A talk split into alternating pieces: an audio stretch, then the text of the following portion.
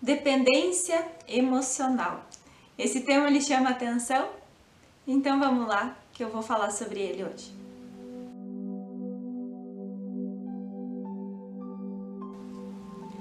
Então, a dependência emocional é um tema bastante constante e bastante presente na vida das pessoas. Né? Ele não tem necessariamente uma relação apenas é, num relacionamento conjugal, né? na questão de casal né? Mas ele também acontece uh, com relação a amigos, com relação à família. E isso causa muita dor, né? Isso, isso deixa as pessoas presas umas nas outras em função dessa dependência.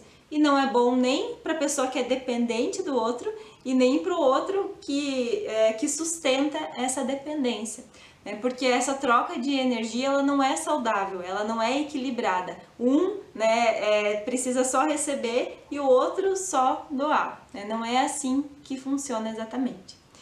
É, e é importante que a gente entenda que para as coisas começarem a fluir, para as coisas começarem a andar, elas precisam acontecer por nós mesmos. Então nós precisamos estar bem com nós mesmos para que depois a gente possa estar bem com o outro. Nós precisamos tratar os nossos processos, olhar para dentro, né, meditar sobre nós para que depois a gente possa dar, inclusive, suporte se for necessário para o outro.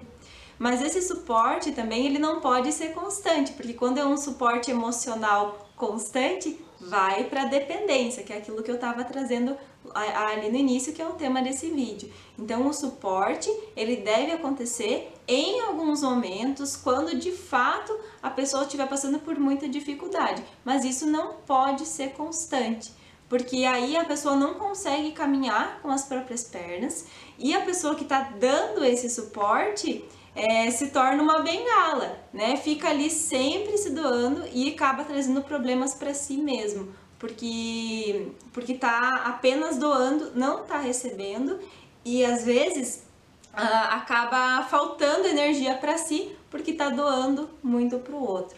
Então é importante que a gente entenda que todo mundo tem os seus processos, todo mundo tem as suas questões e precisa olhar e tratar né? A gente não, a gente tem que seguir cada qual com as suas questões, dando ajuda, dando suporte, mas de maneira saudável, né? Sem se tornar um dependente e também sem ser uma sempre aquela bengala, né, pro outro. Então era isso, né? Esse era o tema de hoje. Eu espero que vocês tenham gostado. É, então, um grande beijo e até mais.